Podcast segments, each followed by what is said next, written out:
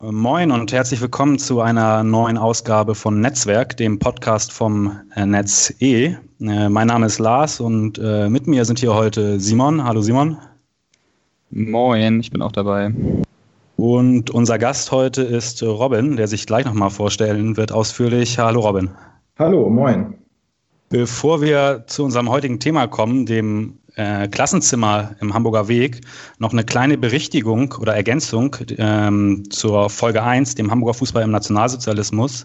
Da hat uns ein Hinweis erreicht, den wir gerne aufnehmen wollen und noch mal eine kleine Ergänzung hier ähm, erwähnen wollen. Und zwar geht es um die Olympischen Spiele 1936 in Berlin, bei denen keine jüdischen Sportler in, für Deutschland antreten durften. Der Vollständigkeit halber seien hier Helene Meyer und Rudi Ball erwähnt. Diese wurden von den Nazis nach den Nürnberger Rassegesetzen als sogenannte Halbjuden eingestuft. Äh, die wohnten Mitte der 1930er Jahre nicht mehr in Deutschland, kamen für die Olympischen Spiele zurück, wurden allerdings vom Großteil der jüdischen Gemeinschaft nicht als ihre ja, jüdischen Vertreterinnen wahrgenommen. Und ähm, diese Ergänzung haben wir auch nochmal in der Folgenbeschreibung zu Folge 1 ähm, eingefügt und da gibt es auch noch einen Literaturhinweis, falls sich damit noch jemand weiter beschäftigen will. An dieser Stelle auch nochmal Danke für Feedback, Hinweise, Kritik. Äh, wir freuen uns darüber und versuchen das auch irgendwie, soweit es geht, immer aufzunehmen und äh, darauf zu antworten. Äh, davon äh, gerne äh, mehr. Und jetzt dann auch mal Zeit gekommen, äh, zum eigentlichen Thema dieser Folge zu kommen, dem Klassenzimmer des Hamburger Wegs. Robin ähm, ist ja HSV-Pädagoge. in diesem Klassenzimmer Robin, vielleicht magst du direkt erstmal erzählen, ganz kurz, was ist das Klassenzimmer und ja, wie bist du da hingekommen und wie bist du zum HSV gekommen? Ja, genau. Also von mir auch nochmal vielen Dank für die Einladung erstmal. Ähm, ich freue mich auf jeden Fall sehr dabei zu sein und euch dahingegen auch äh, zu unterstützen.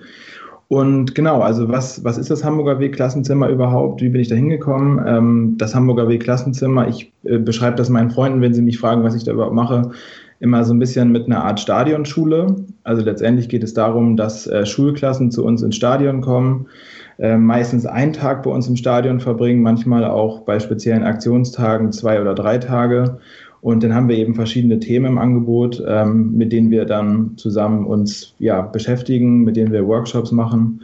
Und ich bin da so hingekommen, ich hatte mich äh, das zufällig mal einem Sonntagnachmittag als Ausschreibung gesehen auf der HSV-Website und dachte, ach komm, das wäre doch genau das Richtige für mich. habe mich da dann einfach beworben und ähm, genau bin da so einfach reingerutscht. Ähm, natürlich war ich nicht zufällig auf der HSV auf der HSV Website.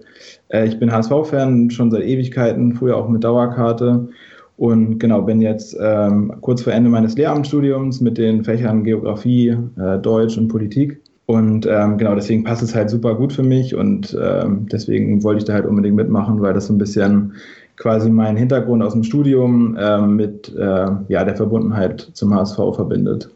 Ja, das klingt auch nach einer optimalen Kombination von deinen Interessen und äh, Themenfeldern, die du so bearbeitest. Ähm, kannst du vielleicht nochmal ein bisschen so erläutern, äh, was der Hamburger Weg ist, ähm, warum es den gibt und ähm, was so der Hintergrund ist zum Hamburger Weg generell und vielleicht auch zum Projekt, in dem du arbeitest? Ja, genau. Also der Hamburger Weg, den kennen wir ja vor allem eigentlich alle vor, über die Bandenwerbung im Stadion zum Beispiel. Da ist es ja groß angeschlagen. Und ich denke auch jeder von uns, der sich zumindest mit dem HSV beschäftigt, hat auch schon mal ähm, die 1-Euro-Ticketspende mitgemacht oder sieht auch im Hamburger Stadtbild in den U-Bahn-Stationen viele Werbeplakate und Tafeln, äh, wo eben auch unser Klassenzimmer beworben wird. Ähm, der Hamburger Weg ist die Stiftung des HSV und da geht es um ja, diverse verschiedene Projekte für Jugendliche in Hamburg, für Kinder in Hamburg und Umgebung. Und ähm, das Ganze basiert so ein bisschen auf drei Säulen. Das ist einmal natürlich der Sport. Also da gibt es dann Projekte, zum Beispiel äh, werden da Turniere durchgeführt ähm, in Stadtteilen, wo die Infrastruktur eigentlich nicht so gut vorhanden ist.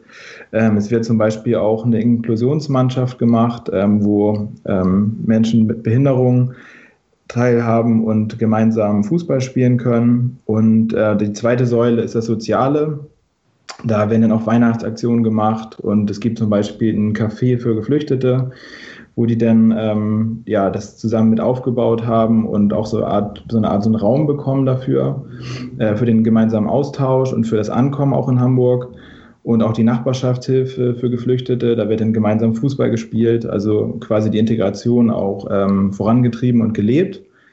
Und äh, das größte Projekt im Moment, das gehört zur dritten Säule, zur Bildungssäule. Das ist eben das Hamburger Weg-Klassenzimmer, in dem ähm, ja, wir momentan zu viert sind, Timo, Florian, Sascha und ich. Wir führen das eben regelmäßig durch, äh, sind ja eigentlich jeden Tag im Einsatz sozusagen von Montag bis Freitag. Im Moment natürlich weniger aufgrund der aktuellen Situation, beziehungsweise gar nicht. Aber äh, grundsätzlich führen wir es tatsächlich jeden, jeden Tag durch und ähm, haben da auch eine relativ große Reichweite ähm, über die ganze Stadt. Ja, das äh, ist auf jeden Fall sehr aufschlussreich schon mal gewesen. Ich finde es auch schön, ähm, ich glaube, jeder Mensch, der schon mal ein HSV-Spiel gesehen hat, kennt die große Bande vom Hamburger Weg, wie du es äh, genannt hast. Früher gab es auch mal so schöne Schlüsselanhänger, die verteilt wurden vom Hamburger Weg. Aber ich habe dann auch doch äh, häufig Freundinnen und Freunde, die sich gefragt haben, was denn im Hamburger Weg so passiert, wie der zustande gekommen ist. Den Hamburger Weg gibt es ja auch noch nicht so lange und auch, glaube ich, so die Organisationsform als äh, Stiftung ähm, ist dann doch nicht so weit verbreitet, auch bei Fußballvereinen. Ähm, auch was die Finanzierung angeht, ich glaube, meines Wissens nach ähm, werden da auf jeden Fall auch noch Sponsoren mitgenutzt, die da Gelder reinstecken. Ähm, ja, man könnte sich natürlich auch fragen, warum ein Fußballverein so ein bisschen solche Angebote macht und was für ein Interesse dahinter steckt. Ich weiß nicht, vielleicht hast du da ähm, ja größere ähm, Hintergründe, ähm, was das angeht, so was, was der Gedanke dahinter ist, der dahinter steckt. Ja, genau. Also ich meine, grundsätzlich äh, ist es natürlich einfach so, dass wir von der Fußballromantik in den letzten Jahren natürlich etwas abgekommen sind. Ähm, beim HSV, aber auch allgemein in der Bundesliga ist es, glaube ich, kein Geheimnis, dass mittlerweile ein Großteil der Profivereine ähm, einfach Unternehmen auch sind. Und ähm, deswegen natürlich auch ein gewisses Interesse daran ist, ähm, da dieser Verantwortung auch gerecht zu werden. Und der HSV hat einfach eine unfassbar große Reichweite in Hamburg und Umgebung, auch in den angrenzenden Bundesländern. Ähm, und es hat da auch eine wahnsinnige Verantwortung. Ne? Also dass man, dass viele Jugendliche, viele Kinder ins Stadion kommen, den HSV erleben, sich total mit den Spielern identifizieren und ähm, um dieser Verantwortung gerecht zu werden. Ähm, dafür steht eben der Hamburger Weg, dass man eben auch sagt, man interessiert sich nicht nur irgendwie für das Geschäft, was in, in der Bundesliga läuft, für den, für den Fußball, sondern man will eben auch ganz klar ähm, ja, für die Stadt einspringen und sich da an diversen Projekten beteiligen. Und man hat eben auch durch die Sponsoren, durch die großzügige Unterstützung, die wir haben, haben wir eben das große Privileg, haben wir die tolle Möglichkeit, ähm, da auch selber viele Projekte anzuschieben. Und ich meine, wir hatten zum Beispiel jetzt zu Beginn der Corona-Zeit, war es zum Beispiel auch mal möglich, 50.000 Euro von heute auf morgen bereitzustellen für diverse Projekte, die sich bei uns bewerben konnten. Und dann wurde das ganz unkompliziert, ähm, konnte da eben Geld bereitgestellt werden. Und das zeigt eben auch, was für eine Reichweite der Hamburger Weg hat und ja, wie unkompliziert und schnell da manchmal auch einfach ganz praktisch äh, Hilfe geleistet werden kann. Und das ist, denke ich, einfach eine große Chance. Und ähm, ja, natürlich kann der HSV auch damit noch mehr junge Leute erreichen, noch mehr generell Leute erreichen und wird dadurch auch vielleicht noch in einer ein bisschen anderen Perspektive sichtbar. Also dass es eben nicht nur um den Sport geht, um den Fußball, sondern dass es auch um gesellschaftlich relevante Themen geht. Und ähm, das ist, denke ich, eine Chance, die ja der Hamburger Weg da auf jeden Fall bietet. Und ähm, deshalb wurde er eben auch ins Leben gerufen. Wenn ich mich so an meine Schulzeit zurückerinnere, die ein bisschen länger zurückliegt, ähm, dann äh, gab es da kein Hamburger Weg äh, Klassenzimmer. Ich glaube, das hätte ich ganz spannend gefunden mal. Ähm, kannst du uns erzählen, äh, wie das so ein bisschen, wie das entstanden ist? Ähm, wie lange wie lang gibt es das schon? Und ähm, ja, im nächsten Schritt vielleicht, was sind so die Inhalte, äh, mit denen äh, ihr euch da konkret beschäftigt? Ja, das kann ich mir gut vorstellen. Also als, als HSV-Fan findet man das auf jeden Fall ganz große Klasse. Ähm, das ist immer wieder schön zu sehen und äh, ja, einfach eine Riesenfreude, wenn man, wenn die Kinder kommen und einfach von Grund auf äh, begeistert sind. Das ist ein relativ einfaches Spiel, das man da erstmal selber hat als äh, ja, Projektleiter an dem Tag dann. Ähm, nee, genau. Also es ist tatsächlich so, dass das äh, Klassenzimmer noch gar nicht so alt ist. Ähm, so im Jahr 2014 gab es dann die ersten Überlegungen, sowas zu machen. Äh, das hat sich dann so ergeben, äh, dass das Hamburger, also das Museum des HSV sich gedacht hat, mh, wie es überhaupt die Zielgruppe der jüngeren Generation erreichen kann. Also wie kann man vor allem auch die Hamburger Schulen erreichen. Und ähm, das natürlich erstmal die Chance ist, über Bildung irgendwie bereitzustellen, also über was, was der HSV besonders gut kann. Vielleicht gibt es da spezielle Gebiete, äh, spezielle Aspekte aus der Bildung, die der HSV gut bereitstellen kann. Und das ist natürlich zum ersten Mal einfach die, die Geschichte des HSV, die ja wirklich jetzt, ja, was ist es jetzt, über 130 Jahre zurückreicht. Und ähm, der HSV ist einfach so fest verankert in dieser Stadt. Und da gibt es einfach so viele geschichtliche Aspekte, die man da einfach gut mit aufgreifen kann. Und deshalb hat sich das, äh, das HSV-Museum eben überlegt, ähm, dass man irgendwie Schulen erreichen will und zur gleichen Zeit hat auch der Hamburger Weg äh, sich überlegt, dass sie eben den Schwerpunkt ihrer Ausrichtung aus der Stiftung eben auf Jugend und Bildung setzen wollen. Und dann hat man tatsächlich, ist man intern einfach so zusammengekommen und hat sich das dann so überlegt. Und die Idee einer Stadionschule, die ist, glaube ich, schon, ja, die kursiert schon einige Jahrzehnte. Das kommt aus England ursprünglich. Und dann ist man eben einfach da, hat man sich äh, ja zusammengesetzt und hat das Hamburger Weg Klassenzimmer eben auf die Beine gestellt und ähm, genau, es ist quasi ein Projekt des Museums, was aber letztendlich von der Stiftung ähm, getragen wird und dann eben ja einfach diese Projekte bereitstellen soll für die, für die Kinder und Jugendlichen in Hamburg und der Umgebung. Genau. Und äh, du hattest die inhaltliche, die inhaltliche Ausrichtung so ein bisschen angesprochen. Wir haben eine unfassbar breite Palette. Ich habe mir das selbst gerade noch mal kurz äh, aufschreiben müssen im Vorwege, was wir da jetzt wirklich alles genau für Projekte aktuell haben oder auch vor allem auch gemacht haben.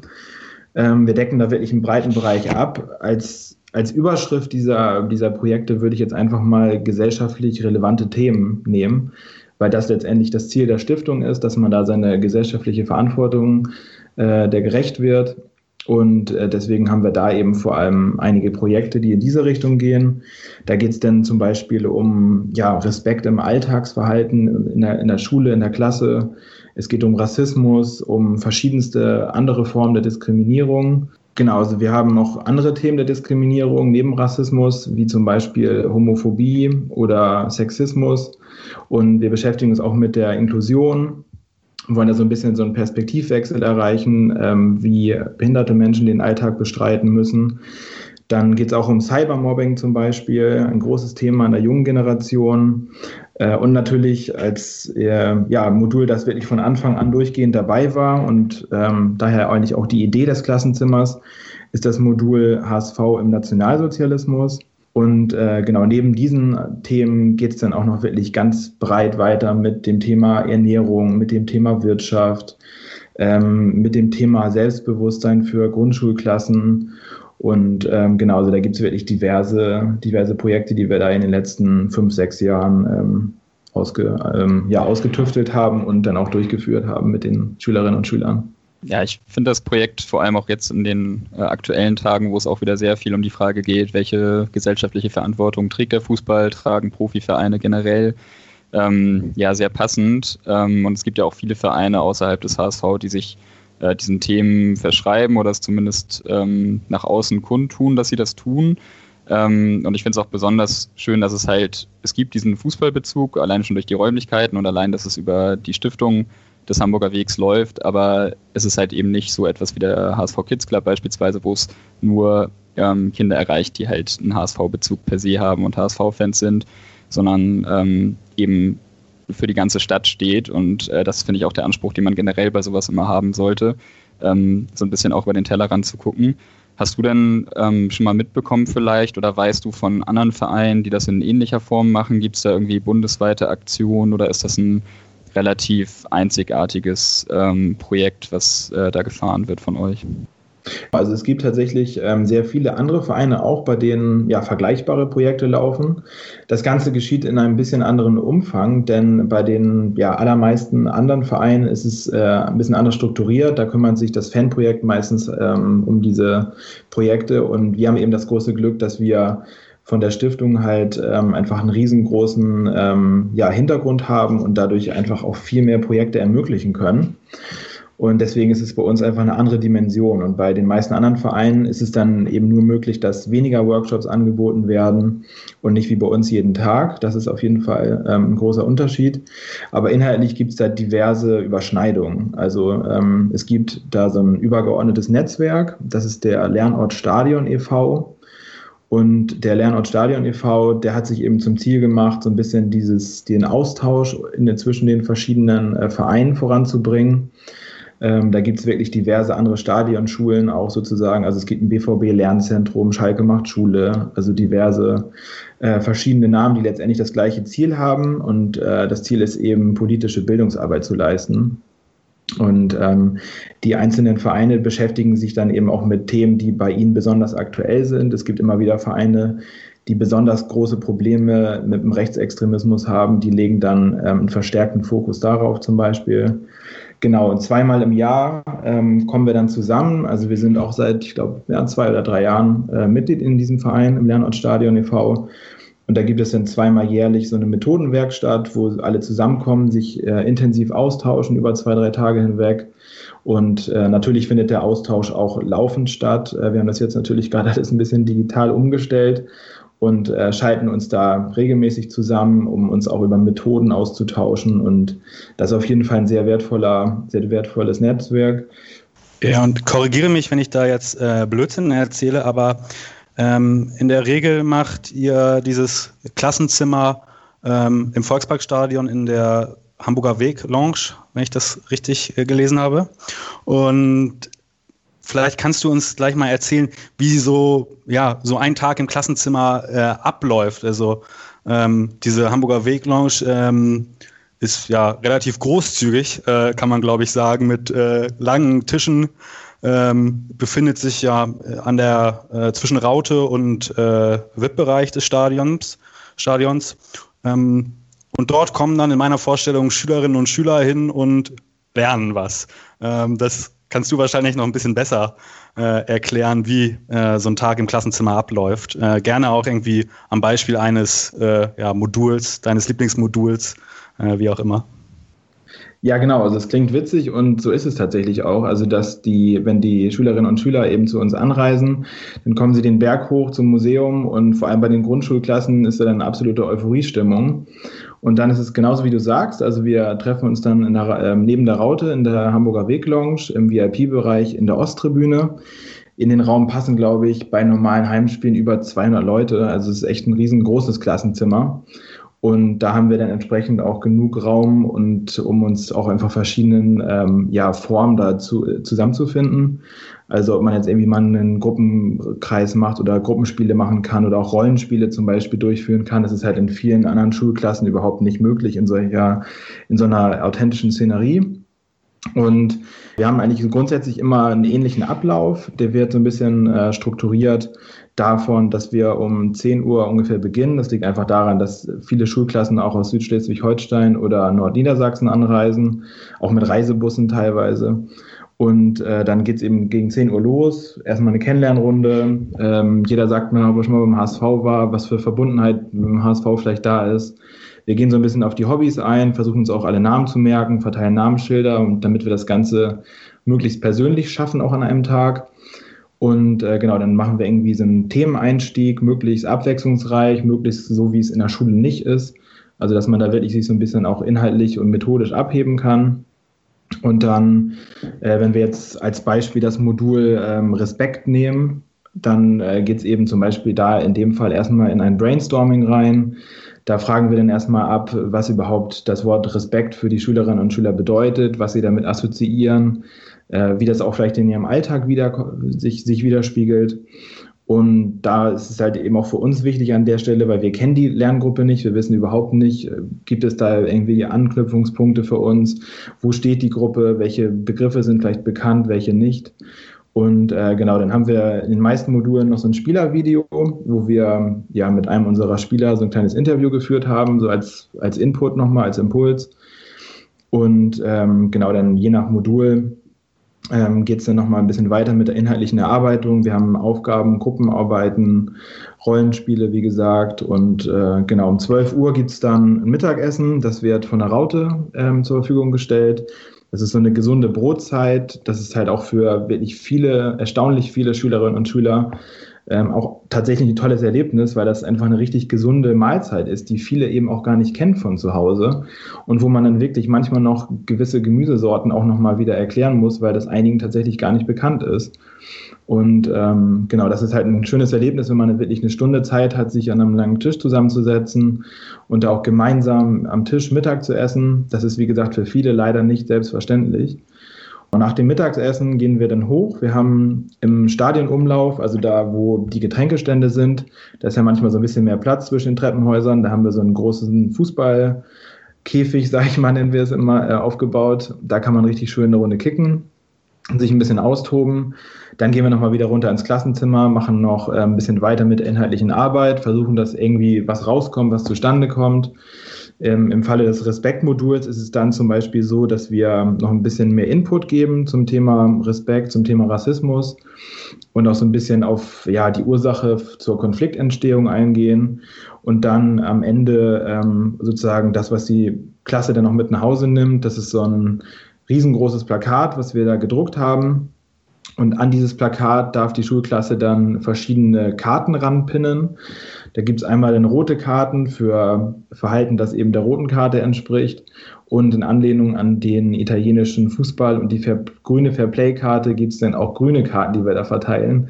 Und äh, das sollen die dann so ein bisschen auf ihren Alltag und auf den Alltag in der Klasse beziehen und äh, das eben auch mit in die Klasse nehmen und da noch weiter thematisieren, sodass wir da so ein bisschen so einen Übergang ähm, in die Klasse schaffen. Genau, also das ist so der äh, ja, grundsätzliche Ablauf bei uns trauere gerade so ein bisschen meiner Schulzeit hinterher, wenn ich das höre. Also ich hätte, glaube ich, echt gerne mit 14 auch mich ein bisschen in der Hamburger Weg Lounge äh, ausgetobt und äh, zu den Themen was gelernt. Ähm, muss ich vielleicht mal später irgendwie an meine ehemalige Schule rantragen. Ähm, was so das Inhaltliche angeht, ihr habt ja sehr viele verschiedene Module auch. Hast du da das Gefühl, dass es ähm, bestimmte Module gibt, die häufiger gebucht werden? Äh, wie wird das entschieden? Wie, wie, ist auch so die inhaltliche Rückmeldung von ähm, den Lehrkräften von der jeweiligen Schule oder auch von den äh, Kids, was die Inhalte angeht. Ähm, ja, das würde mich einfach interessieren, weil es ja echt ein sehr breites Themenspektrum ist, was ihr abdeckt. Ja, sehr gute Frage, weil wir da auch selbst immer wieder diskutieren und immer wieder auch an den Namen der Module feilen, weil es tatsächlich einfach so viel ausmacht, was für eine Überschrift das Modul hat, weil die Lehrerinnen und Lehrer auch nicht ewig Zeit haben, sich diese ganzen Module genauer anzuschauen, genauer durchzulesen. Und deswegen ähm, ist das auch immer ein großes Thema bei uns. Grundsätzlich ist es so, dass äh, absoluter Renner ist einfach dieses Modul, was wir für die Grundschulklassen haben. Ich bin stark. Da geht es um Selbstbewusstsein, um Sport, um Gemeinschaftsspiele. Das ist einfach immer richtig gut ausgelastet. Dann haben wir auch das Thema Respekt, was ich ja gerade schon so ein bisschen ähm, beschrieben hatte. Das wird auch sehr gut angenommen. Und dann ähm, auch zum Beispiel das Thema Wirtschaftsfaktor, das wird auch recht gut angenommen, was vielleicht auch einfach daran liegt, weil es sehr nah am, am schulischen Lehrplan dran ist und den Lehrkräften sozusagen auch so ein bisschen entgegenkommt und die unterstützt in Vorbereitung auf die, auf, ja, auf Klausuren in der Schule. Und ähm, genau, wo wir ein bisschen mit zu kämpfen hatten jetzt in letzter Zeit, war zum Beispiel das Modul Die Kurve ist bunt was inhaltlich total vielfältig ist, aber was vielleicht einfach noch nicht so richtig gut ähm, rübergebracht wurde, einfach durch den Namen oder äh, das fragen wir uns gerade selber auch. Aber genau, also da gibt es immer wieder neue Punkte, wo man irgendwie sich dann drauf, ein, drauf eingehen muss und auch irgendwie sich reflektieren muss, okay, wie kann man das am besten quasi überschreiben, damit auch wirklich genau das, was die Lehrkräfte und auch die Schulklassen ähm, anspricht, dann letztendlich ähm, ja gebucht wird. Und also es ist einfach ein ganz normaler Prozess. Die, die Schulklassen bekommen ja Post von uns, bekommen E-Mails von uns mit unserem Angebot und dann kann man sich eben anmelden. Es gibt teilweise relativ lange Wartelisten, gerade auch für das Grundschulmodul, aber äh, wir versuchen das immer so ein bisschen an Wochentage zu koppeln, weil wir äh, zu viert im Team auch immer nur an speziellen Wochentagen arbeiten und um das ein bisschen aufzuteilen, haben wir das dann eben so gekoppelt und ja, versuchen so einfach möglichst viel abzudecken und auch eben verschiedene Altersklassen abzudecken. Also wir haben, wie gesagt, von dem Grundschulmodul, das ab der dritten Klasse läuft, äh, bis hoch zur, je nachdem, G8, G9, äh, 12. oder 13. Klasse ähm, die Angebote dann breit gefächert. Simon und ich haben jetzt beide davon ja, geträumt, nochmal zur Schule zu gehen und ähm, einen Tag im Klassenzimmer des Hamburger Wegs zu verbringen. Äh, wir sind aber auch beide ja, HSV-Fans. Wie nehmen denn das Nicht-HSV-Fans auf, habe ich mich gerade gefragt. Wenn ich mir vorstelle, dass ich ähm, als ja, 14-jähriger HSV-Fan ähm, ins Weserstadion äh, muss, also wirklich muss, ähm, um da einen Schultag zu verbringen. Da hätte ich aber äh, äh nicht so eine gute Laune, wenn es dann morgens in den Bus geht. Äh, Gibt es da auch so, ja, in der Form irgendwie ja, in Anführungszeichen negative äh, Resonanz oder Leute, die sagen, HSV finde ich scheiße? ja, gute Frage. Also es ist tatsächlich so, um erstmal das Positive zu nennen, es gibt immer die ein, zwei oder drei Schülerinnen und Schüler, die HSV-Fraktionen, die sich wirklich teilweise von oben bis unten eingekleidet haben, auch mit Stutzen und äh, kurzer Hose, Trikot. ähm, die Fraktion sitzt eigentlich immer da und die sitzen auch immer ganz vorne direkt vor mir, wo ich stehe. Ähm, relativ unterhaltsam. Da kann man quasi die Uhr nachstellen. Und genau, dann gibt es natürlich auch äh, die, die andere Fraktion. Also wir merken total, dass es immer mehr ähm, auch jüngere äh, Schülerinnen und Schüler gibt, die sich einfach ja für die ganz großen Vereine interessieren. Also es hat immer irgendwie jemand eine Affinität mit Paris oder mit Real Madrid. Und ähm, natürlich gibt es dann auch die Fraktion, die du jetzt angesprochen hast, die ähm, ja entweder von, von Werder Bremen oder vor allem aber vom FC St. Pauli kommt und dann auch ganz bewusst äh, das äh, ja, Trikot anzieht und äh, auch genauso, genau teilweise auch vor mir steht und einfach so sagt, ähm, HSV finde ich nicht gut, HSV finde ich scheiße, äh, aber ich bin trotzdem hier, so nach dem Motto. Und das führt dann manchmal auch unter den Schülerinnen und Schülern zu Diskussionen und dann wird immer gesagt, ja, aber man hat doch seine eigene Meinung. Das kann ich dann teilweise so ein bisschen aufgreifen und so ein bisschen entschärfen. Ähm, natürlich alles in, in, einem spaßigen Kontext. Also ja, ich bin ganz dankbar, dass die auch dabei sind und so ein bisschen äh, Feuer reinbringen. Das belebt das Ganze manchmal noch ein bisschen. Und äh, wir haben natürlich aber vor allem auch einfach viele, viele Schülerinnen und Schüler, die gar nicht so unbedingt diesen konkreten Fußballbezug haben. Und das ist für uns eigentlich dann manchmal so ein bisschen, ja, vielleicht ja schon eher die größere Herausforderung, weil die ähm, dann gar nicht so diesen Effekt haben, okay, sie sind krass im Stadion, das ist hier irgendwie Profifußball und das ist hier einfach alles eine ganz große Dimension. Und ähm, denen sage ich dann auch regelmäßig, okay, cool, dass ihr hier seid. Äh, wir reden sicherlich mal irgendwie über den HSV und verbinden das so ein bisschen, aber wir wollen uns auch mit ganz vielen anderen Themen beschäftigen. Und ähm, da gebe ich denen auch von vornherein so die Garantie, dass, dass es halt für die auch total spannend wird, auch wenn sie einfach wirklich keinen Bock auf Fußball haben. Ja, das ist doch ein ganz äh, spannender Punkt. Lass uns da mal bleiben, ähm, was so generell pädagogische Arbeit im Fußballkontext angeht. Du hast es ja gerade angesprochen, ähm, bei den Leuten, die sowieso schon eine Affinität zum Verein oder generell zum Fußball aufweisen, ist es vielleicht ein bisschen einfacher. Ähm, hast du das Gefühl, dass es irgendwie eine Besonderheit gibt, äh, pädagogisch im Fußballkontext zu arbeiten, sowohl positiv als auch negativ? Ich meine, wir als Netzwerk machen das ja auch auf eine Art und Weise, nicht unbedingt pädagogisch, aber so Bildungsangebote zu schaffen und ähm, man stößt im Fußballkontext ja zumindest bei uns dann doch immer wieder auch mal auf gewisse Grenzen, weil vieles dann eben doch anders ist, andere Strukturen als jetzt in der Schule oder auch in der Universität oder in welchen Bildungseinrichtungen auch immer. Ähm, bist du da teilweise schon mal rausgegangen und hast irgendwie einen kleinen Nervenzusammenbruch gehabt oder äh, dich auch für große Herausforderungen ähm, gestellt gesehen oder wie ist das so? Siehst du da auch eine große Chance drin, da Veränderungen zu schaffen, die sonst vielleicht nicht so möglich wären? Ja, das ist eine sehr spannende Frage, über die wir auch im Team äh, einfach immer sehr häufig diskutieren und uns ja auch austauschen. Und äh, genau, also Timo, Sascha, Florian und ich sind uns da auch einfach einig, dass, dass wir immer sagen und auch immer uns selber vor Augen führen müssen, dass wir einfach nicht den Anspruch haben können, innerhalb von ja, fünf, sechs Stunden, die die Klasse meistens da ist, irgendwas großartig komplett zu verändern. Also uns geht es grundsätzlich erstmal wirklich nur darum, einen Anstoß zu geben. Das ist für uns das, das Allerwichtigste. Und ähm, ja, also gerade bei, bei Themen wie, wie Respekt im Alltag, dem Umgang miteinander in der Klasse und ähm, auch die, die verschiedenen Formen der Diskriminierung, die sind einfach unglaublich komplex. Und um da wirklich nachhaltig was zu bewirken, da bedarf es einfach mehr Zeit. Und deshalb äh, können wir einfach auch selber gar nicht den Anspruch haben, da äh, grundlegende Einstellungen zu verändern, sondern es muss wirklich um diesen Anstoß gehen.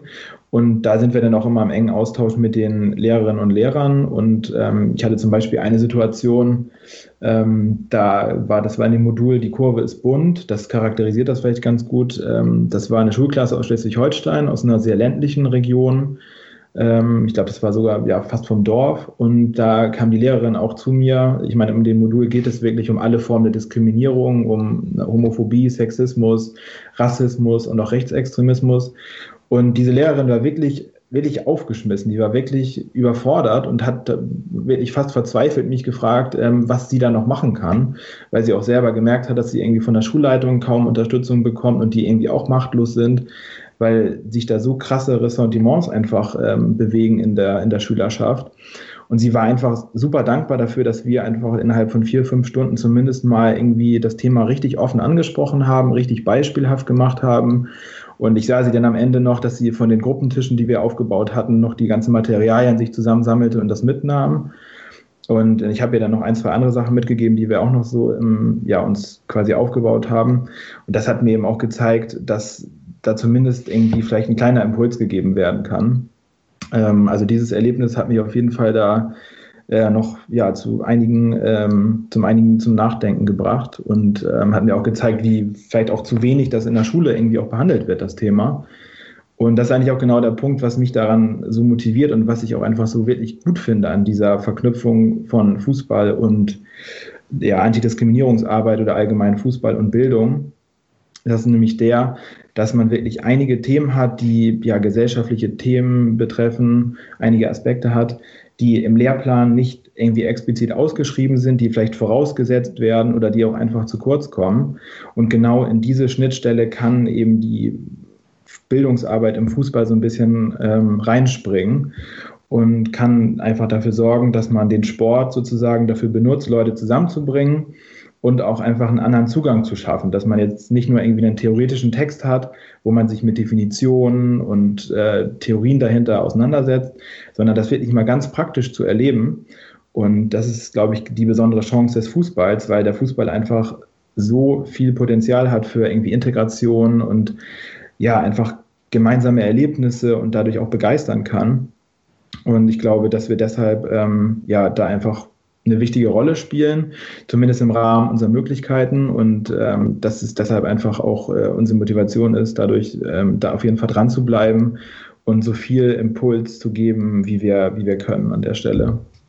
Du hast jetzt ja die Möglichkeiten auch vor allen Dingen angesprochen, äh, die ich auf jeden Fall persönlich auch sehe, die der Fußball hat. Äh, es wird ja auch immer, es ist ja ein viel bemühtes Zitat auch. Ähm, trotzdem steckt ja auf jeden Fall sehr viel Wahres da drin und äh, solche Anekdoten wie die, von der du gerade berichtet hast, so, da wüsste, glaube ich, bestimmt jede Person von uns mehrere dieser Art, ähm, die einen da irgendwie auch antreiben, das dann weiterzumachen oder nochmal neue Ansatzpunkte zu suchen, ähm, weil man eben einfach auf Punkte stößt, die sonst vielleicht, ja, wie du meintest, halt gar nicht behandelt werden. Hast du dann trotzdem auch nochmal das Gefühl, dass äh, gewisse Grenzen irgendwie da sind? Jetzt auch gerade, du arbeitest im, im Kontext von einem Fußballverein, der ja, wie du auch am Anfang schon gesagt hast, auch Unternehmen ist. Ähm, hast du das Gefühl, dass es dann vielleicht schon nochmal so das Gefühl gibt, so bis hierhin und nicht weiter oder das ist jetzt gerade nicht unser Hauptfokus, den wir legen wollen, als es vielleicht in anderen Kontexten der Fall wäre, in denen du dann arbeiten würdest? Ja, das ist auf jeden Fall sehr spannend, ähm, sich damit nochmal genauer auseinanderzusetzen, weil, also grundsätzlich ist es eben so, dass wir einfach große Freiheiten haben, dass wir schon einfach auch genau das inhaltlich machen können, was wir machen wollen. Aber ich glaube, es liegt in der Natur der Sache eines Fußballvereins und gerade wenn es im Profifußball ist, dass da tatsächlich auch einfach klare Grenzen sind. Also wir haben beim HSV zum Glück ähm, dank des Netzwerk Erinnerungsarbeit ja vor allem ähm, diesen Antidiskriminierungsparagraphen in der Satzung unseres Vereins und das gibt uns halt auf jeden Fall eine richtig, richtig gute Grundlage dafür, diese, diese Arbeit auch zu leisten und da eben auch dran anzuknüpfen. Äh, dennoch ist es natürlich so, dass wenn man über ja, andere Projekte geht, die wirklich auch genau nur das als, als, ja, als Maßgabe haben, also gar nicht mal jetzt irgendwie auf einen Fußballsport oder so, sondern wirklich deren erste Priorität es ist, sich mit ähm, ja, politischer Bildung auseinanderzusetzen, die können dann natürlich nochmal ganz anders in die Tiefe gehen. Ne? Also wir haben letztendlich ja nur die Möglichkeit, innerhalb von wenigen Stunden auch da reinzugehen. Und das ist für uns eigentlich das Hauptproblem, dass wir immer wieder sehen, dass man für diese Themen viel mehr Zeit braucht, um da nachhaltig was zu bewirken. Und das hat man halt in anderen Projekten, die sich halt dann wirklich auch dauerhaft damit beschäftigen, über mehrere Wochen oder auch über Monate regelmäßig äh, Lerngruppen begleiten. Das ist eben viel, viel effektiver dann nochmal natürlich aufgrund der, des größeren Umfangs ähm, da reinzugehen. Ich finde es auch immer eine ganz äh, ja, gesunde äh, Einstellung, wenn man sich sozusagen über die Grenzen seiner Arbeit auch irgendwie bewusst äh, wird. Ähm, Gerade im Fußballkontext neigt äh, man selber auch immer dazu, äh, das alles so groß und schön zu reden. Und Fußball und auch der HSV im Speziellen, das ist halt auch schon ein guter Nenner, von dem man aus arbeiten kann. Das merken wir ja auch immer wieder in unseren Veranstaltungen oder Workshops oder was auch immer wir so machen als Netz E. Ähm, aber man muss auch aufpassen, dass man nicht in so ein ja, FIFA-Sprech äh, abgleitet und ähm, dass äh, der Fußball schon diese Welt irgendwie retten wird. Äh, ich hatte in der Vorbereitung auch gesehen, dass ihr so Aktionstage gemacht habt oder macht. Die hattest du, glaube ich, auch gerade schon angesprochen. Unter anderem eine Kooperation mit der Gedenkstätte Neuengamme. Ähm, kannst du was zu diesem äh, speziellen äh, Aktionstag nochmal sagen? Das überschneidet sich dann auch schon so ein bisschen mit ja, Workshop-Themen, die das Netz eh schon äh, bearbeitet hat. Da kann man vielleicht auch nochmal drüber sprechen gleich. Genau, also die Themen überschneiden sich da definitiv. Vielleicht nochmal ein allgemeinerer Satz zu den Aktionstagen. Wir versuchen das immer so ein bisschen dran anzuknüpfen an diesen ja, Tag des Jahres zum Thema XY, die es da gibt. Also zum Beispiel Weltfrauentag, Weltkindertag, Internationaler Tag der Pressefreiheit oder auch die internationalen Wochen gegen Rassismus. Und dann gibt es ja diesen Erinnerungstag im deutschen Fußball, der ähm, ja immer Ende Januar am 27. auch ist und äh, an dem Tag des Gedenkens an die Opfer des Nationalsozialismus. Und dazu haben wir eben eine Kooperation mit der äh, KZ-Gedenkstätte Neuengamme. Und haben dazu im, im letzten Jahr war es, dieses Jahr ist es leider ausgefallen, ganz kurzfristig, hat die Klasse abgesagt, aber im letzten Jahr hatten wir dazu eben drei Aktionstage mit einer, ja, ich glaube, es war eine zwölfte Klasse eines Gymnasiums in, aus Hamburg. Und da waren wir eben den ersten Tag zusammen im, im Volksparkstadion und haben uns da mit der Geschichte des HSV auseinandergesetzt und hatten das sozusagen als Beispiel dafür, zu, um zu sehen, was während des Nationalsozialismus im Hamburger Sport, im Hamburger Fußball passiert ist. Und ähm, ja, das war halt, bietet halt einfach eine unfassbar gute Chance, weil wenn man jetzt zum Beispiel im Geschichtsunterricht sitzt, dann liest man zum Beispiel einen Text und sieht das Wort Gleichschaltung, was die Nationalsozialisten verwendet haben. Oder man äh, liest davon, dass zum Beispiel auch Mitglieder ausgegrenzt wurden. Und der HSV bietet dann sozusagen das praktische Beispiel, weil der HSV einer der Vereine war, einer der vielen Vereine, fast alle ähm, haben quasi mitgemacht, ähm, haben sich nicht in den Weg gestellt, sondern ähm, ja, auch der HSV hat Mitglieder ausgegrenzt und unser Museum hat das zum Glück aufgearbeitet. Seit 2004, glaube ich, ähm, geschieht da diese Aufarbeitung. Und ähm, nicht alle Profivereine machen das. Also wir sind sehr froh darüber, dass es beim HSV eben diese Aufarbeitung gibt. Und die können wir halt eben sehr gut nutzen dafür, dass man das sozusagen als Beispiel nimmt und das mit den Schulklassen auch gemeinsam bespricht. Und wir haben da wirklich diverse Materialien, die wir auch aus dem äh, Museum haben. Das ist zum Beispiel ein Zeitzeugeninterview das ist auch Feldbriefe äh, beispielsweise oder auch ähm, Skripte aus Gerichtsprozessen ehemaliger Mitglieder. Und die kann man wirklich richtig, richtig gut für Unterrichtsarbeit verwenden, weil das einfach total nahbar ist. Und ähm, genau das haben wir eben dann am ersten Tag des, äh, dieses Projekts gemacht. Und die anderen beiden Tage waren wir vor Ort in der Gedenkstätte in Neuengamme mit der Schulklasse. Da konnten wir uns dann zunächst einmal erstmal das ganze Gelände in Ruhe anschauen, haben dann einen sehr ausführlichen Rundgang gemacht, dass die äh, Schülerinnen und Schüler da auch wirklich alle Fragen stellen, die sie auf dem Herzen haben, dass man das auch erstmal auf sich wirken lässt. Da haben wir Wert drauf gelegt und dann ging es eben darum, auch nochmal konkret Verbindung herzustellen zwischen ähm, dem HSV und der Gedenkstätte. Was gab es da für Überschneidungen? Es gab zum Beispiel einen ehemaligen ähm, Spieler, der ja auch in der Gedenkstätte dann äh, tätig war. Und ähm, genau haben wir uns einfach nochmal damit auseinandergesetzt, was überhaupt Gedenken ist, warum man gedenkt. Und letztendlich haben wir dann mit der Klasse gemeinsam einen Podcast erstellt, der ja auch bei der Veranstaltung im Haus des Sports damals ähm, zusammen mit dem Netz E veröffentlicht wurde oder vorgespielt wurde. Und da waren eben auch noch viele Schülerinnen und Schüler dabei und die konnten dann eben auch sehen, dass sich diese Auseinandersetzung auch lohnt, dass es auch äh, darüber weiterführende Diskussionen geben kann, dass sie quasi was geschaffen haben, worauf noch aufgebaut werden kann. Und das ist, glaube ich, einfach eine sehr, sehr wirksame Arbeit, die definitiv mehr hängen bleibt als ein Text, äh, den man im Geschichtsbuch liest. Ja, ich erinnere mich tatsächlich auch noch dunkel an die Veranstaltung im Haus des Sports. Ich glaube, ich hatte da eine sechs Stunden ICE-Fahrt hinter mir gerade und war dementsprechend nicht mehr so aufmerksam. Aber ich weiß auf jeden Fall auch noch, dass da viele SchülerInnen und Schüler auch waren, die ähm, gar nicht so einen großen HSV-Bezug hatten und trotzdem aber sehr ähm, ja, interessiert an diesem Thema generell waren und das auch sehr gut darstellen konnten. Also ich war echt beeindruckt, ähm, was die da aufs Parkett geliefert haben an Inhalten und an äh, Fragestellungen. Das hätte ich, glaube ich, in dem Alter nicht so hingekriegt. Ähm, und das hat mich selber dann aber auch nochmal wieder so zum Nachdenken angeregt, ähm, weil es ja sehr große inhaltliche Überschneidungen auch gab mit dem Workshop, äh, den es vom Netz eh schon mal gab, den ich selber auch ähm, das erste Mal mitmachen durfte, ähm, wie das denn bei mir war und äh, hat auf jeden Fall nochmal einiges bei mir neu an Reflexion ausgelöst. Ähm, und ich habe mich da echt nochmal sehr hineinversetzt gefühlt. Ähm, du hast den Workshop ja damals so mit aufgezogen, Lars. Ähm, ich weiß nicht, vielleicht kannst du nochmal sagen, auch aus deiner Sicht, wo da so ein bisschen Überschneidungen bestanden, was vielleicht auch anders war, ist ja schon auch eine andere Zielgruppe gewesen. Aber wie gesagt, zumindest der Ort und äh, einige der Themen waren auf jeden Fall ähnlich. Ja, um das äh, kurz einzuordnen, das, den Workshop, den du angesprochen hast, äh, der HSV Nationalsozialismus, die wir, glaube ich, auch in den vorigen Folgen dieses Podcasts schon mal angesprochen haben, äh, ist ein zweitägiger Workshop, den das Netz E angeboten hat.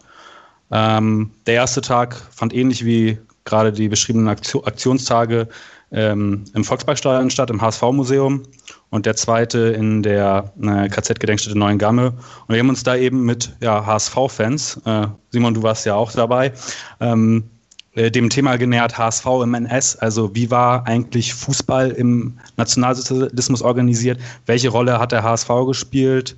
Ähm, und darüber hinausgehend äh, versucht mit einzelnen Biografien uns dem ja, Ort Neuengamme zu nähern.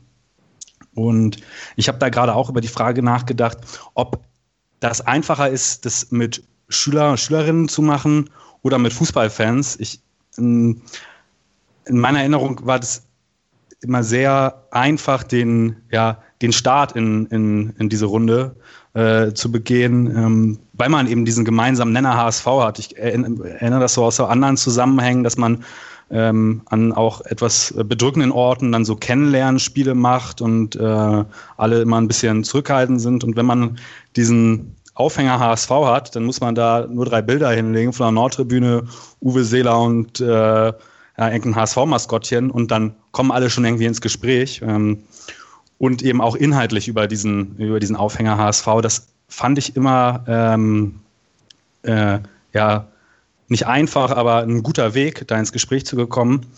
Äh, schwieriger, finde ich, war für uns immer die Motivation, die Leute dahin zu bringen, nämlich Fußballfans, die ja im Wesentlichen ähm, ins Stadion gehen oder teilweise nicht ins Stadion gehen und zu Hause vom Fernseher Fußball gucken. Äh, das ist ja eine spannende Beschäftigung, aber jetzt keine hochgradig intellektuelle in der Regel. Und ja, diese Leute oder interessierte Leute da zu finden und ähm, ähm, in diesen äh, Workshop zu bringen. Das fand ich eigentlich immer halt die Herausforderung, das irgendwie zu, ähm, ja, das zu schaffen, die, die Leute zu motivieren, sich mit diesen Themen auseinanderzusetzen. Und der Clou ist eben der Aufhänger HSV da. Ähm, ich weiß nicht, Robin, meinst du, dass es einfacher äh, mit Schülern zu machen, weil die eben am Ende des Tages dahin kommen müssen? Oder gibt es da dann wieder ganz andere Schwierigkeiten? Die Leute, die zu unseren Veranstaltungen kommen oder zu unseren Workshops kommen, daran teilnehmen, die machen das alle freiwillig. Das heißt, da ist so, ein, so eine Grundinteresse und Grundmotivation da. Ich könnte mir halt auch vorstellen, dass es bei Schülern und Schülerinnen nicht mal äh, so gegeben ist. Ja, das ist natürlich leider so. Also wir haben das natürlich auch in, in Schulklassen. Ich meine, diese zwölfte Klasse, mit der wir dieses Projekt damals gemacht hatten, das war, glaube ich, einfach ein richtig guter, hat, glaube ich, einfach richtig gut gepasst. Die haben das von Anfang an sehr gut angenommen. Die wurden auch von ihrer Lehrkraft da sehr gut darauf eingestellt. Und ich glaube, es kommt einfach auch viel darauf an, ähm, wie viel Vorarbeit da schon geleistet wurde im Geschichtsunterricht, wie vielleicht auch generell Begriffe bekannt sind, an die man dann auch einfacher anknüpfen kann. Generell ist es natürlich so, dass eine Schulklasse letztendlich da ist, weil Schulpflicht herrscht und dann müssen sie eben ganz äh, nach Neuengamme fahren und lange im Bus sitzen. Aber letztendlich haben wir halt das so einfach aufgenommen, dass die Mitarbeiterinnen und Mitarbeiter vor Ort, die das Projekt äh, von Seiten der Gedenkstätte begleitet haben, da auch einfach eine, nochmal eine andere Ansprache hatten an die Jugendlichen als die Lehrkräfte das hatten, also ohne das jetzt irgendwie werten zu meinen im, Hinblick auf die Lehrkräfte. Aber es ist einfach für Schülerinnen und Schüler was anderes, wenn ein Projektleiter oder ein Gastgeber von einer Gedenkstätte zu äh, zu ihnen spricht, als die eigene Lehrkraft, die sie sowieso drei, viermal die Woche in der Schule sehen. Und ich habe das Gefühl, dass da schon dann so ein bisschen eine andere Haltung gegenüber ist, vielleicht noch ein bisschen mehr Offenheit, ein bisschen Abwechslung. Das ist vielleicht auch einfach ja eine grundlegende naturelle Voraussetzung, dass man dann einfach der Person vielleicht noch mal aufmerksamer zuhört. Und ich glaube, das ist genau die Chance eigentlich, die Schülerinnen und Schüler damit auch ja für das Thema zu sensibilisieren. Und im Vergleich zu Fußballfans ist natürlich einfach ein riesengroßer Querschnitt, also wie du sagst. Und ich hatte es, glaube ich, auch so eine Erinnerung, dass euer Workshop war, glaube ich, auch am Wochenende, meine ich, Samstag, Sonntag, oder? Ja, genau. Ähm, ich glaube auch mal Freitag, Samstag, aber wir sind da, weil die meisten dann eben studieren, arbeiten oder sonst was machen, äh, an das Wochenende gebunden gewesen. An ein spielfreies Wochenende am besten, weil da meistens auch irgendwo noch ein HSV-Spiel stattfindet. Mhm, genau, also wenn, auch wenn du sagst am Wochenende, da gehört natürlich dann ein bisschen mehr zu, als wenn die Schulklasse sonst äh, ohnehin den Unterricht nicht hat. Also ich glaube, man, man kann es nicht so wirklich vergleichen. Ich finde es schwierig. Also ich könnte mich jetzt, würde mich jetzt auch nicht festlegen, aber ich sehe da einfach die, das Potenzial, dass man das halt eben ja geordnet machen kann mit, mit Schulklassen. Äh, natürlich aber auch vor allem mit, mit älteren Schulklassen. Ne? Also es muss schon irgendwie ein gewisses Grundverständnis da sein. Es muss in der Schule vorher was passiert sein in der Hinsicht dass Grundlagen vorhanden sind, damit man da auch eben dran anknüpfen kann. Und ähm, da auch erst dann entfaltet dieser Ort letztendlich die, die Wirkung, die es dann auch haben soll. Du hast ja eben äh, das Wort Potenzial schon einmal verwendet. Wenn du jetzt mal Corona ausgeklammert oder weggeklammert, je nachdem, wie sich das die nächsten Monate entwickelt, ähm, so an normalen Lehrbetrieb quasi bei euch denkst, ähm, was für eine Rolle würdest du da ähm, ja, dem Lehrbetrieb, den ihr habt mit dem Klassenzimmer, den einzelnen Modulen, auch vielleicht der Weiterentwicklung der Module und dem Hamburger Weg generell und auch sonst mit den Aktionstagen, wenn die dann wieder stattfinden können. Welche Rolle würdest du den Dingen da ähm, zuschreiben oder wo siehst du für die Zukunft irgendwie Perspektiven, vielleicht auch für dich persönlich, was du gerne nochmal selber ändern würdest oder anders hättest? Ähm, ja, was in Zukunft geschehen kann, um diese Form der Bildung irgendwie noch besser zu gestalten, vielleicht auch anders zu gestalten? Mhm, du meinst jetzt auch, welche, welche Chancen das wahrscheinlich einfach bietet, so im Vergleich zum, zum Schulalltag, oder? Das genau, ja. Also du hast ja eben schon so ein bisschen erläutert, äh, welche Kontexte da helfen können und ähm, vielleicht gibt es ja auch Punkte, die du, die dir aufgefallen sind in deiner Arbeit, äh, an denen du gerne nochmal feilen möchtest, so wie man Kids noch besser erreichen kann in Zukunft. Ja, also ich glaube schon grundsätzlich, also wir hoffen natürlich erstmal, dass wir möglichst schnell wieder zum Regelbetrieb zurückkommen und äh, wir wieder ganz viele Lerngruppen bei uns im Stadion äh, einfach empfangen können. Und ich glaube, wir überlegen jetzt zum Beispiel, die Module auch zeitlich nochmal ein bisschen anders zu gestalten. Also, dass man eben nicht nur einen Tag hat, sondern vielleicht auch mal über zwei, drei Tage hinweg ein Modul hat so dass man dann eben einfach auch inhaltlicher, in inhaltlicher Hinsicht noch ein bisschen tiefer reingehen kann und sich dann auch nochmal wieder sieht, ein bisschen drüber nachgedacht hat, vielleicht zu Hause, das mal irgendwie verarbeiten konnte. Das ist, glaube ich, auf jeden Fall erstmal eine, Herangehensweise, die wir jetzt ein bisschen in Planung haben, wenn wir da zurückblicken. Und ich glaube einfach, dass dem eine relativ große Rolle zugemessen werden kann, weil es eben einfach ein außerschulischer Lernort ist, weil nochmal eine andere Ansprache herrscht. Und was man eben ganz oft auch sieht, also es gibt natürlich auch definitiv Ausnahmen und man kann das nicht immer äh, auf alles so anwenden oder dafür behaupten, aber es gibt wirklich viele Schülerinnen und Schüler, die in der Klasse einfach wirklich unaufmerksam sind und wenn sie dann auch mal bei uns im Stadion sitzen, dann sind die Ohren auf mal groß und auf und große Augen und es wird genau zugehört, was gesagt wird.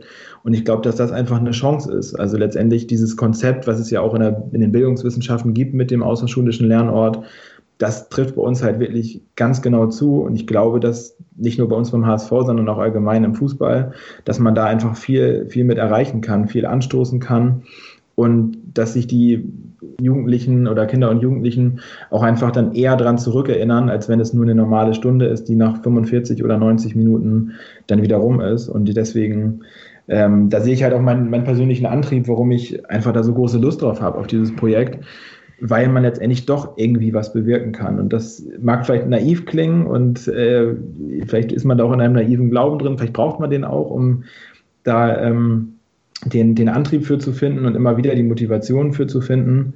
Und ich hatte vorhin ja sogar gesagt, dass, dass man zwar irgendwie, ja, sich oft vielleicht Erfolgserlebnisse verspricht mit der, mit der Arbeit miteinander, aber vielleicht muss man davon auch einfach ausgehen. Und ich glaube, diese positive Haltung, die haben wir zum Glück alle im Team. Also wir bringen das immer wieder neu auf, dass man sagt, okay, wir wollen heute hier was erreichen. Ich will nicht ausschließen, dass wir uns auch manchmal da drin verfangen und manchmal zu viel erreichen wollen und dann doch wieder merken, dass uns die Grenzen aufgezeigt werden. Aber grundsätzlich ist einfach die Überzeugung so groß, dass wir damit einfach äh, viel erreichen können und ähm, da dann irgendwo einen Impuls einfach liefern können. Ja, ich finde, äh, man merkt dir die Motivation, was das angeht, auf jeden Fall äh, super an. Ähm, und ja, kann mich da nur wiederholen. Ich hätte mir gewünscht, dass ich das als äh, Kind, als Jugendlicher auch gehabt hätte und die Form dieser außerschulischen Bildung auch genossen hätte. Ähm, ja, vielleicht setze ich mich einfach mal so bei euch dazu und gebe mich als 14-Jähriger aus. Wer ja, weiß. Komm, komm gerne dazu, jederzeit. ja, Robin, danke dir für die interessanten Einblicke. Ähm, ich fand es wirklich echt eine runde Sache und bin großer Fan von diesem Projekt und hoffe, dass wir auch in Zukunft noch viel von euch hören werden. Und ähm, ja, nach Corona vielleicht auch mit der einen oder anderen äh, Änderung dann noch. Mal schauen, wie lange das noch geht. Aber wie gesagt, wir bleiben auf jeden Fall am Ball und folgen euch weiterhin gespannt. Ja, cool. Also vielen Dank auf jeden Fall für die Einladung. Äh, war auch mein erster Podcast. Ich hoffe, ich konnte euch ein bisschen was erzählen, was wir so machen. Und ähm, ja, bleibt weiter dran und ich freue mich auf die nächsten Folgen von euch.